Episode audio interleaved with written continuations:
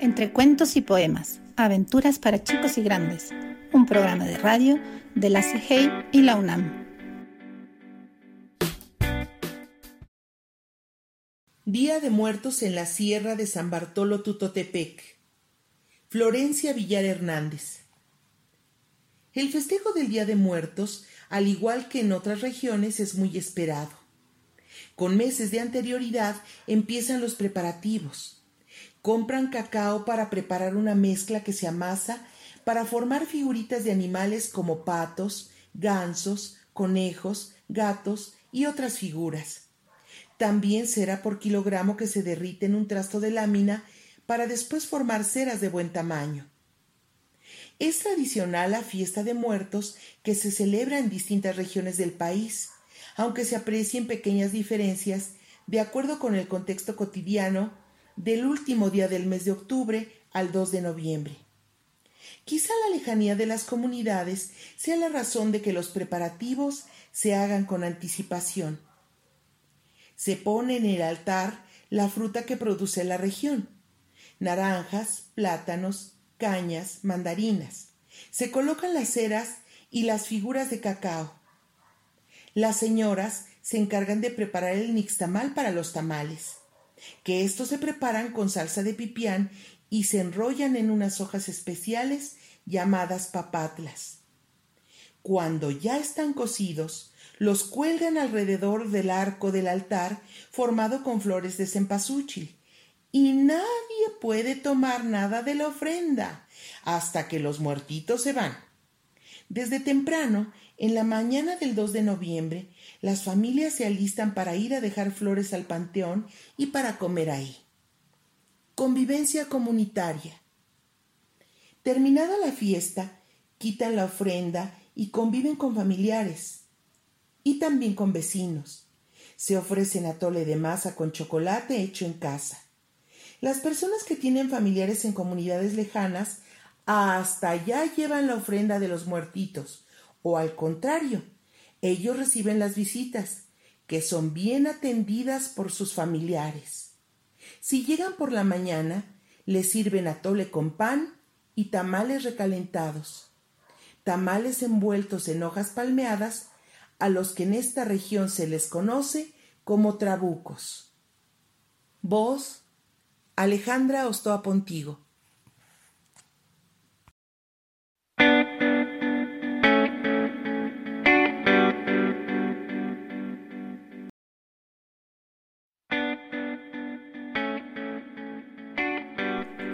Cuentos y poemas, aventuras para chicos y grandes, un programa de radio de la CIGEI y la UNAM.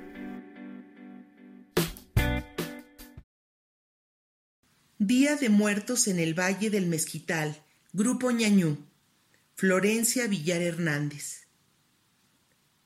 Un dulce sueño eterno, la muerte. En la época prehispánica, la muerte ya se consideraba parte del ciclo de la vida del ser humano. Entre los descubrimientos hechos en las tumbas arqueológicas se han encontrado rastros de lo que se cree fueron ofrendas dedicadas a los restos de los muertos. Desde entonces, esta práctica ancestral se ha practicado en diferentes regiones del estado. Los preparativos de la fiesta de muertos empiezan algunos meses antes. La mayoría de las familias de la región, predominantemente indígena, esperan esta fiesta con mucho respeto, pero también con alegría, porque les permitirá ver a sus familiares ausentes por motivos de trabajo. La celebración del Día de Muertos se inicia el 18 del mes de octubre, día de San Lucas. En esa fecha se coloca un altar pequeño con una ofrenda que consiste en flores, pan, ceras, frutas, verduras, tamales. En esta celebración se espera a los que perdieron la vida trágicamente, a las mujeres que murieron en el momento del parto y a los niños que no están bautizados. Quince días después, casi a finales del mes de octubre, se dirigen al Tianguis, a la ciudad de Ixmiquilpan, para realizar las compras de lo necesario para la ofrenda. El día último del mes, a mediodía, se tronan los cohetones para que todos se enteren que las ánimas llegaron. La familia colabora en la colocación de la ofrenda que consiste en pan, fruta, flores en grandes jarrones de barro, ceras, veladoras, saumerio, camotes dorados, nueces, cacahuates y elotes.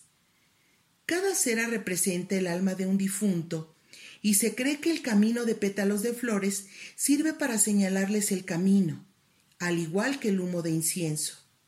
También disponen las bebidas que en vida tomaban, y agua con azúcar en pequeños jarros de barro con hojas de lechuga. En la mañana del 2 de noviembre llevan las flores a los panteones y asisten a misa de fieles difuntos en medio de las tumbas. Terminada esta, regresan a casa a compartir la ofrenda con familiares y vecinos. Tempranito se encaminan los familiares con grandes rosarios de cempasúchil preparados durante la noche o la madrugada. Las mujeres van un poco después, llevando una canasta con fruta picada y pétalos de flores que esparcen sobre las tumbas. Y si ésta pertenecen a un adulto, la riegan con cerveza en cruz y le ponen un cigarro junto. Cuando regresan a casa, prenden las veladoras y las ceras del altar. Esto significa que las almas ya se han marchado. Convivencia familiar. La tarde en que se cree que se han ido los muertos, quitan la comida de la ofrenda, la calientan y conviven en familia. Después visitan a sus familiares, pero es más común que visiten al compadre y le lleven fruta y comida de la ofrenda. Al día siguiente acuden con los suegros o con suegros y tienen una bonita convivencia con los vecinos, como si fueran una familia. Platican sobre los días de la celebración y no falta una que otra leyenda con respecto a la fecha o fiesta que acaba de pasar. Voz Alejandra Ostoa Pontigo.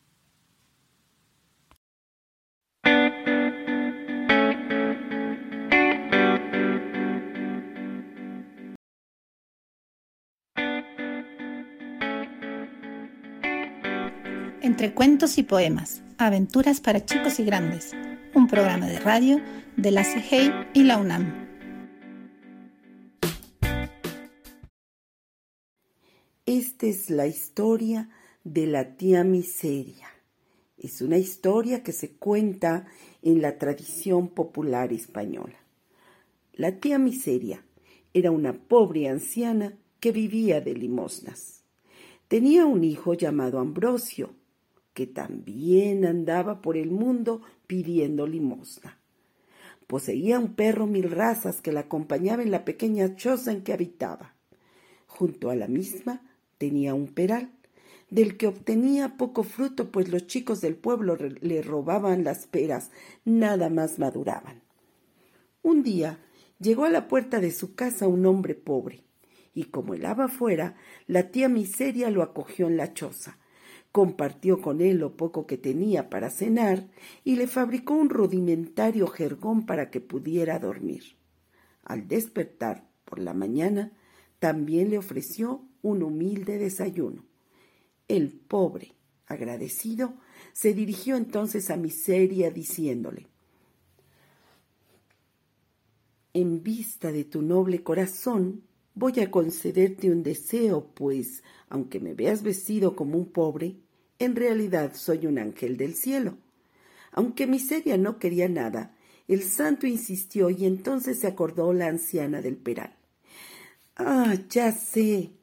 Eh, mi deseo, dijo, es que cuando alguien suba al peral no pueda bajar sin permiso.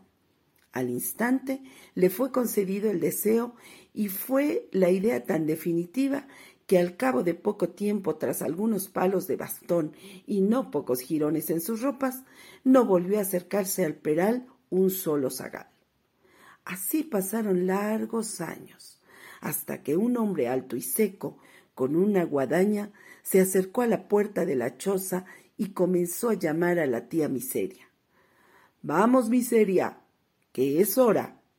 Miseria, que reconoció rápidamente a la muerte, no parecía estar muy de acuerdo. Hombre, que empezaba a disfrutar algo de la vida, le dijo. ¿Por qué no me haces el favor de cogerme esas cuatro peras del árbol mientras yo preparo para el viaje? La muerte, Ingenua, se dispuso a coger las peras y como estaba en todo lo alto, no tuvo más remedio que subir al árbol. En ese momento escuchó la carcajada de miseria que asomada a la ventana le decía ¡Ja, ja, ja, muerte fiera! Ahí te quedarás hasta que yo quiera. Y quiso miseria que ahí se quedara, hiciera calor o helara durante muchos años. Tanto que en el pueblo empezó a sentirse la falta de la muerte. Nadie moría, ni en el mundo había guerras, ni por enfermedad, ni por vejez alguien moría. Había ancianos de más de trescientos años en estado tan penoso que ellos mismos buscaban la forma de poner fin a su vida. Así que la muerte vio pasar por ahí cerca a un médico antiguo conocido y amigo de ella. Eh, viejo amigo, acércate y observa mi estado. Duélete de mi situación.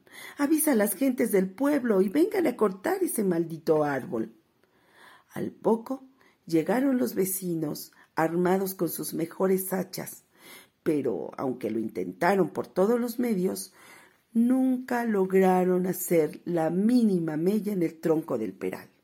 Y todos los que quisieron bajar de ahí a la muerte, solo consiguieron quedarse colgados con ella.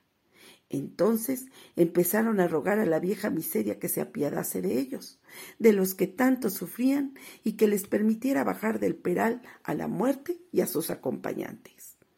Tanto insistieron que al fin se dio la tía miseria, aunque le puso una condición a la muerte. Te voy a bajar de ahí, pero no te acuerdes de mí ni de mi hijo hasta que te llame por tres veces. Accedió la muerte y bajó. Y comenzó a cumplir con todo el trabajo que tenía pendiente, lo que la tuvo ocupada durante muchas semanas. Todos los que debieran haber muerto veían llegar su hora, todos menos la anciana y su hijo, que por eso viven todavía la miseria y el hambre.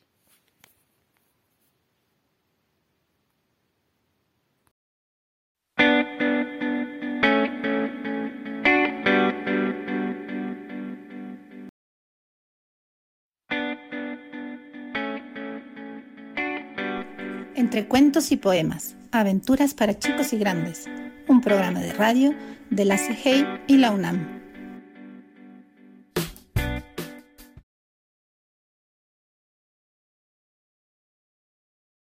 La fiesta de Todos Santos. Leyenda de conocimiento popular en varias poblaciones de San Luis Potosí, recopilada por Flavio Martínez.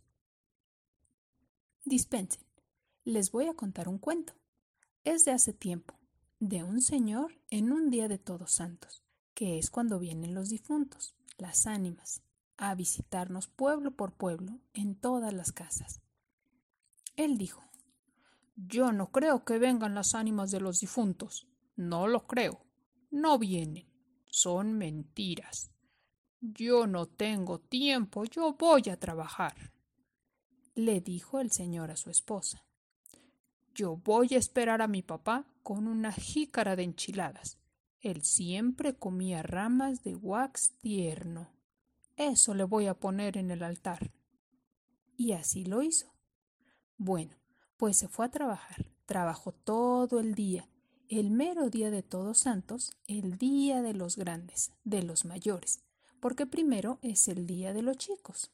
Dicen. Amaneció.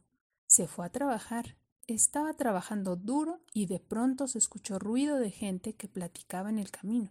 Pasaban muchos, iban contentos, unos cantando, otros bailando contentos. Vio que pasaban muchos, llevaban canastas en la cabeza y cargaban chichihuites en el hombro. Todos llevaban regalos, las ofrendas que habían recibido. Unos llevaban racimos de plátanos, manos de plátanos, las señoras iban cargando en la cabeza canastas con tamales. Llevaban tamales chicos y grandes, llevaban atole, lo cargaban en cántaros, lo llevaban en jarros, otros llevaban mazorcas en mancuernas. Todos iban muy contentos. Entonces el señor pensó, ya veo que esas personas no son gente de verdad. porque no las conozco. Van otros señores que hace años he visto. Pobre de mi papá, dijo. Y pensó que venía su papá. En ese momento vio venir a su papá, quien llevaba al hombro la rama de wax tierno. Su mamá llevaba en la cabeza una jícara de enchiladas, tapaditas, así como debe de ser. Eso llevaban sus papás. El señor se estremeció. Ahora ya lo creo. Todos los difuntos, todas las ánimas vienen, dijo, y entonces lo llamó. Papá, papá, mamá, mamá, quiero hablar con ustedes. Yo no creía. Dispénsenme. Yo no sabía que ustedes venían a visitarme. Ahora veo que de veras es cierto. Hagan el favor de esperarme un poco. Voy a hacer también una ofrenda grande. Ahora ya sé que de veras vienen. Pero nosotros no podemos, contestó el papá. Yo ya me voy. Nosotros ya nos vamos. Pero si quieres verme y dejarme la ofrenda, hazla. Te espero en el portal de la iglesia. Allá te espero mañana, antes de que empiece la misa. Bueno, entonces eso fue lo que hizo el Señor. Regresó a su casa, mató puerco y pollos e hizo tamales grandes. Puso el altar. Estuvo preparando ofrenda toda la noche para que cuando amaneciera la gente fuera a hacer el rosario, a rezarle a las ánimas de sus papás. En el momento que terminó sus quehaceres, sintió que le dio cansancio y le dijo a su esposa Voy a descansar. Así, tan de pronto.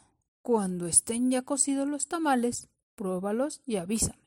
Cuando termines, despiértame. Vamos a llamar al rezandero y vamos a rezarles. Voy a ir a dejar la ofrenda allá donde me va a esperar mi papá. Y el hombre se fue a descansar a su cama, descansó, y como a la hora le fueron a hablar, pero el hombre ya no estaba con vida, estaba muerto, murió en su cama, cuando la señora vio finado a su esposo, avisó a los vecinos, a los familiares. Los tamales y la ofrenda que se hicieron para su papá se los comieron los que ayudaron a enterrar al difunto. Y, colorín colorado, esta leyenda se ha terminado. Voz, Angélica Ramírez.